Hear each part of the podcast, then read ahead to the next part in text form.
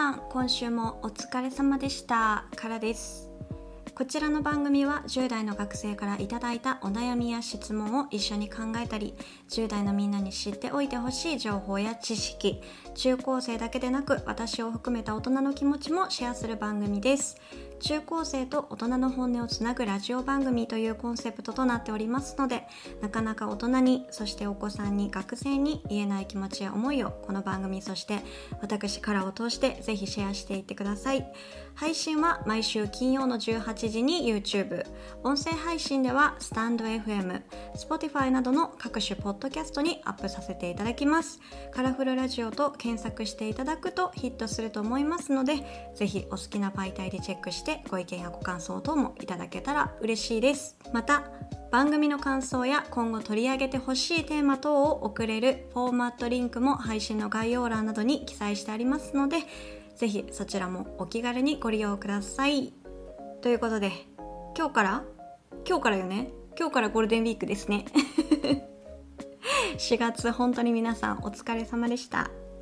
はい、まあ、もしかしたらね今日金曜日で祝日なんですけどまあ、コロナとかの関係で学校があったっていう子もいるかもしれないしあとは部活とかで学校に行ったっていう子もいるかもしれないんですが、まあ、とにかくとにかく4月やりきったぜということでね。皆さん本当にお疲れ様でした。よく頑張りました。いやもう毎日毎日本当にいろんな子からメールを頂いているような状況なのでいかにね高校生そして中学生の皆さんがこの4月っていうところにどれぐらい緊張感を持っていたりどれぐらい不安を抱えて過ごしているのかなっていうのをめちゃくちゃ感じて私も4月過ごさせていただきました。でまあねこれで今言ったように本当にね毎日全国のいろんな中高生の皆さんからその友達作りに関してだったり新生活についてだったり新しく始める部活動とかねそういうところに対しての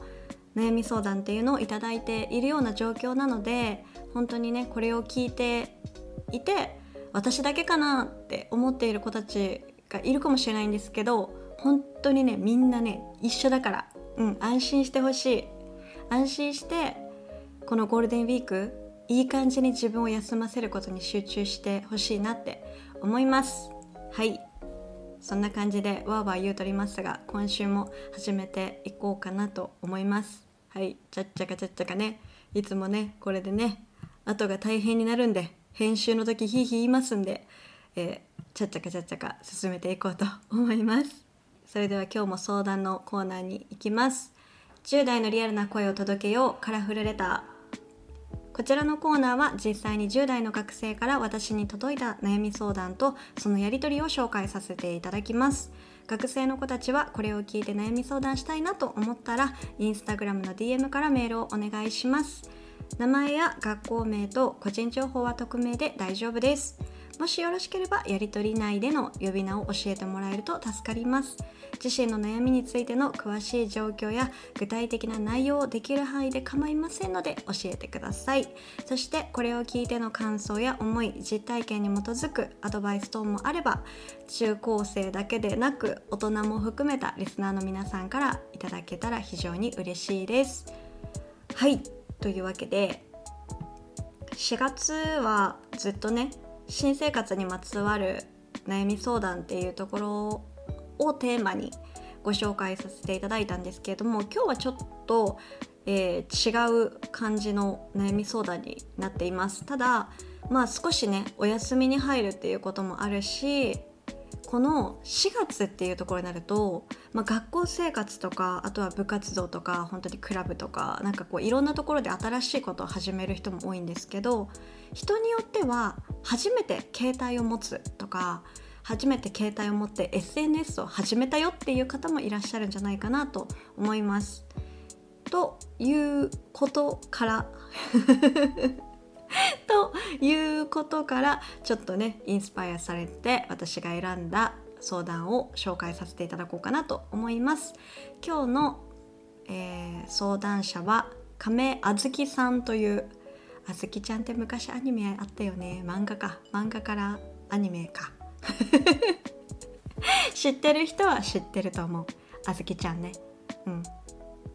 きだったな。そんなことはどうでもよくて。はい亀あずきさんの相談を紹介させていただこうと思います。はじめまして。聞いてみたいことがあってメールさせてもらいました。私は今高校生なんですけど大人の男の人と付き合ってみたくて安全に知り合える方法とかってないですか？あとこういうふうに思うのっておかしいですか？というメールをいただきました。さあ皆さんいかがだろうか？どうですか？どうですか？どうなんですか？うーん。まあ私個人の主観としてはちょっと危ないかな？っていう印象でございます。はい。まあねいろいろこう思うところはあると思いますが今日もですねちょっとここで止まっているとまたうわーっとうわーっとなってしまいそうなので早速返事を読んでいこうと思います。はい。あずきさんメールありがとうございます。基本的に安全を保証できる出会い方というのは必ずしも言い切れることではないのでアドバイスしにくいです。ごめんなさい。そしてどれくらいの年齢の方をイメージされているかは分かりませんが一般的な大人のほとんどは年齢が高くなればなるほど未成年との交際は世間一般の常識として NG と考える方が多いと思います。それでも何とか出会って交流したいということであれば自分の周りや行動範囲を少し広げながら相手がどういう人かをなるべくたくさんの情報を得てしっかりよく見極めて恋愛対象ではなくまずは対人としてしっかりと交流を深めていくことをお勧めします。最近では SNS 上で知り合うことも多いかと思うのですが私個人の見解としては不特定多数の人が閲覧できるような場で大人の男性に興味があると話したり示したりすることはあまりにもリスキーなので控えた方がいいかなと思います。基本的に高校生と名乗っている上で軽はずみに近寄ってくる人には特に注意してほしいです。大人の男性に興味があるというのは全くおかしなことではありません。ただやはり逆側の大人が学生などの若い方を好む場合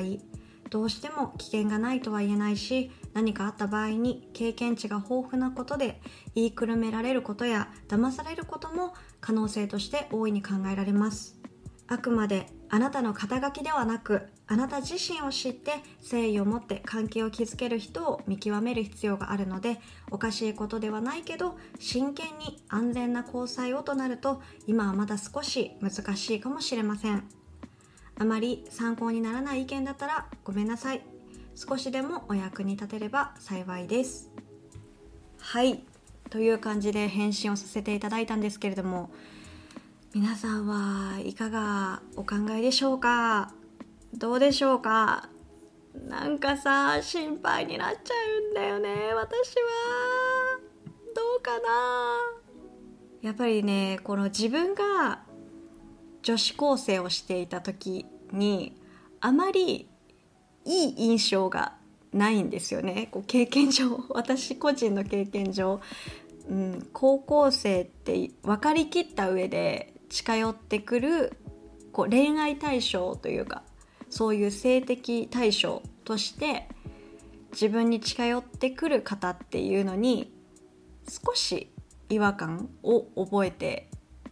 いた経験があります。少しじゃないね。だいぶ違和感を感じてたかな。うん。実際それで怖い思いをしたこともあるしうん。やっぱり今ってどうしても SNS とかを使うと簡単にこうね自分の知らない人と知り合うことができてしまうっていう環境の中でどうなんでしょうかっていうところなんですよね。もちろん私個人的に人の恋愛の価値観恋愛観についてガヤガヤ言う気は本当になくてやっぱりこう誰かを好きになるっていうのはすごく素敵なことだと思うしこういう人が好きなんだっていうのも全然あっていいと思うんですけどただ少し引っかかるのが、まあ、どれぐらいの年齢の方を大人の方と付き合いたいっていうこの対象として見ているのかっていうのがわからない中のアドバイスっていう形にはなったんですけれどもやっぱり10代のことを、まあ、成人している二十歳以上の方が付き合うってなった時にやっぱりね大人側の責任というのがかなり重要になってくるというかそちらの立ち振る舞いだったり考え方っていうのは10代の子にとってのこの未来を変えてしまうかもしれない。すごく大きなものになるんじゃないかなって思うのでやっぱりもし知り合いたいなって思ってていたとしても安易に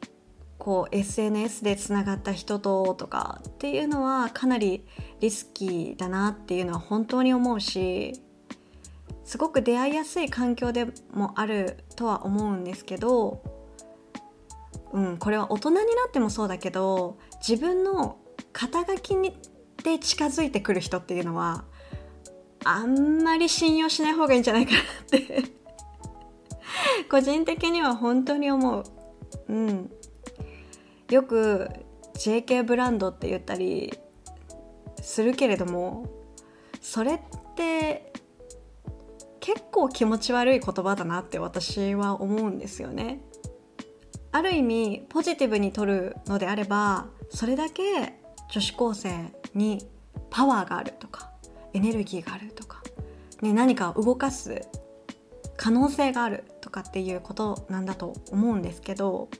それをどう取るかっていうのは本当に大人側の人次第というかうんやっぱ恋愛観は自由だけどその肩書きだったりっていうので近寄ってくる大人の中にはやっぱり経験値として勝っている分こう巧みにねこう騙したり良くない影響を与える人もきっといるわけですよ。でそれをどう見抜いていくのかっていうのがすごく難しいと思うんですよねだからこれはどういう話を皆さんはするのかなっていう私なりのちょっと皆さんに聞きたいっていう気持ちもあって今回取り上げてみました。うん、私はあまりねこう女子高生っていう自分が分かりきっている状態で近寄ってくるこう大人の人にあんまりいい思いをしたことがなくて。どちらかというと本当に怖い思いもたくさんしたしなんかそういう経験の中で本当に早く大人になりたいって思ってた側の人間なのでどっちかっていうとねすごくネガティブというか保守的な方に回ってしまいがちなんですよね考えが。でもこれって私だけじゃないって思うし逆にこうポジティブな意見もあるのであれば聞きたいなって思うしただ、うん、共通するのはやっぱり自分自身を見てこう純粋にね恋愛対象として思ってくれる人の方がやっぱり安全だよね どうかな？そっちの方が安全だなって思いますね。うん。肩書きってねあくまでその人の一部分でしかなくて。でかつある意味さっき言ったみたいに JK ブランドっていう風に言われるように学生であることに価値があったとしてもそれってこう移り変わっていくものじゃないですか。自分が成長すればなくなっていくものだし。そこの価値をあまりにも自分が重要視してしまうようになってもすごくその後が大変かなっていうふうに私は思っています。自分の経験上ね。うん。周りにも若いうちだよねとか若さが大事みたいなことを言っている人もいたけどやっぱりそうじゃなくてもっと自分自身の内側に価値ってあると思うしそこをちゃんと見極めてくれる相手っていうのがいつだって自分にとっては素敵なパートナーになり得る方なんじゃないかなっていうふうに私は思っています。皆さんはいかがでしょうか？むしろどうなんでしょうか？ねこういう年齢のお子さんがいる方はどういうふうにお考えなのでしょうか？是非ね聞かせていただけたら非常に嬉しいなと思います。あとは学校ではどういうふうに指導するんだろうか？よかったらそういったことも教えていただければ非常に嬉しいなって思います。もう個人的にめちゃくちゃ気になる。めちゃくちゃ気になります。うん。私は気をつけてっていうことしか言えなくて。だからうん。恋愛したい盛りだと思うんですよね。中高生とか10代20代の初めぐらいまでって。こう新しいことたくさんあるしっていう中に若干こうね野暮なんかなって思いながら 返したんですけどでもやっぱりしなくていい経験もあると思うからそういう経験の中にはねわざわざ幸せな恋愛だけじゃないっていうこととか世の中にはこうね自分がショッキングなこともあったり自分がそこから学ぶことがあったり試練があったりするっていうのもあるとは思うけどそうですね。今回については。私自身も何て言うかっていうことをすごく悩んだし本当にたくさんの人が同じような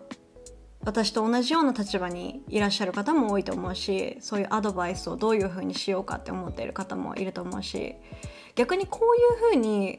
辛さみたいな人が伝えてよみたいなことってあるんですかね？っていうのも少し気になりますね。うん、そして学生のみんなからしたらこれで良かったんだろうか？この子はこれで良かったって言ってくれたんですけどどういう話が聞きたいのかなっていうのもそうだね。聞けたらいいなって思います。はい。そんな感じで次のコーナーに行きたいと思います。続いてのコーナーは10代の君を思う大人戦士カラフルライフ見守りたい。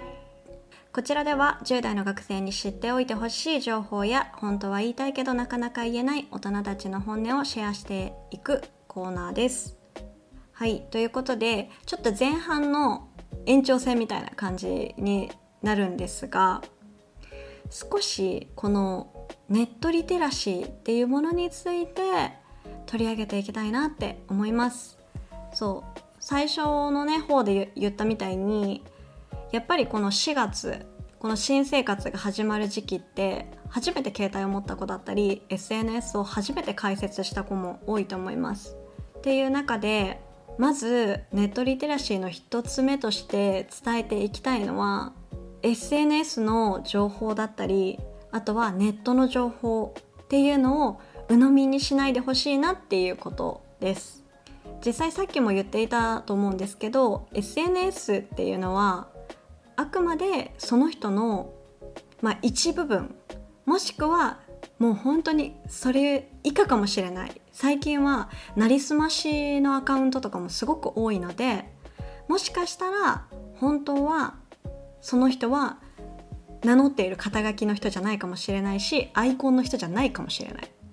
そう。実際投稿しているものが人の投稿を全てコピーしたものだったりっていうアカウントもたくさん出てきています。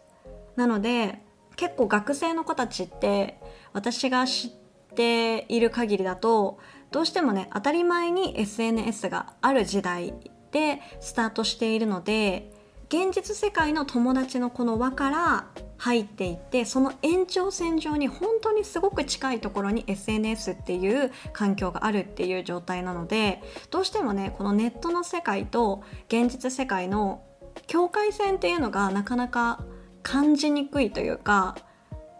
こう日々の中でこう見つけにくくなっている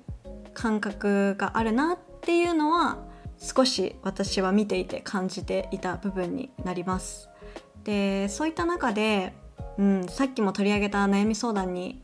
あったように今ってこう SNS の、まあ、DM から友達になったりあとはフォローとかからね友達になったりとかあとは DM を通して恋愛関係になったりっていう話も結構私学生から聞きます。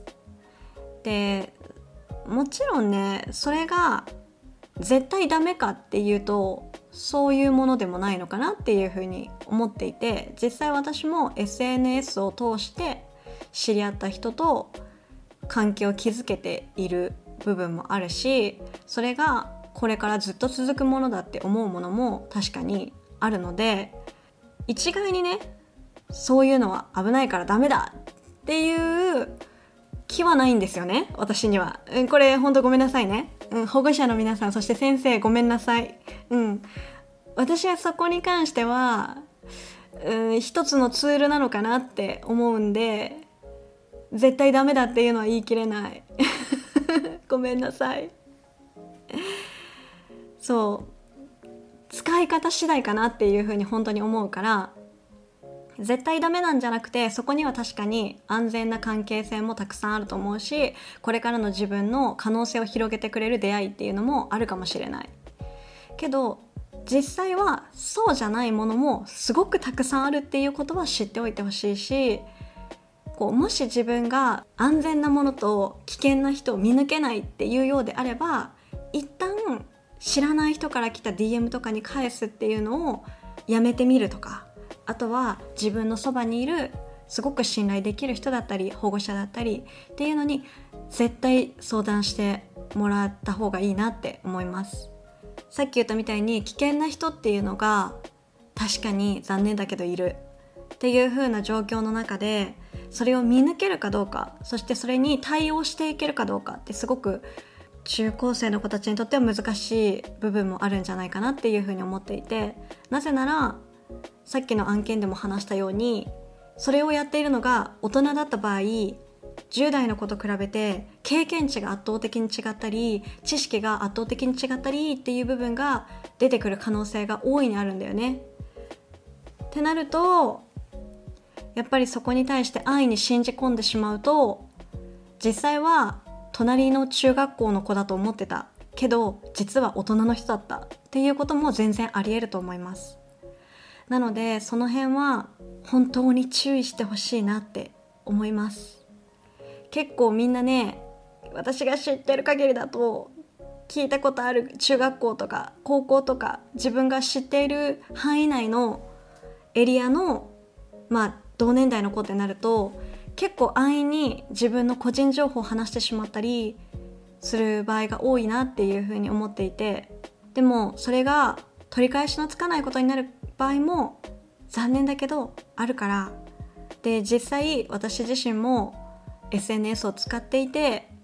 本人じゃないじゃんっていうアカウントをたくさん見てきたしこの人は何をしている人なんだろう実態はどういう人なんだろうっていうのがわからない人っていうのもたくさんいる。うん。だから大人でも正直それって判断するのがすごく難しい部分なのね。残念ながらね。本当に。情けないことでもあるし申し訳ない部分でもあるし残念だなって思うことなんだけど。だからこそそういう危険もあるっていうことをちゃんと知っていてほしいしそのネットでいろいろ調べたりする場合も一番上にこうポンって出てくるものが必ずしも正しくて